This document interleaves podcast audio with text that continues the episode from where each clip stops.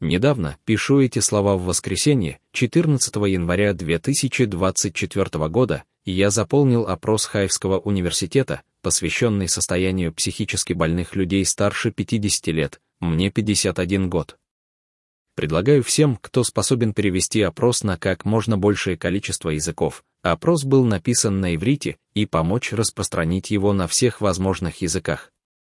Платформа с целью повышения осведомленности общественности об уникальных трудностях, с которыми сталкивается эта группа населения.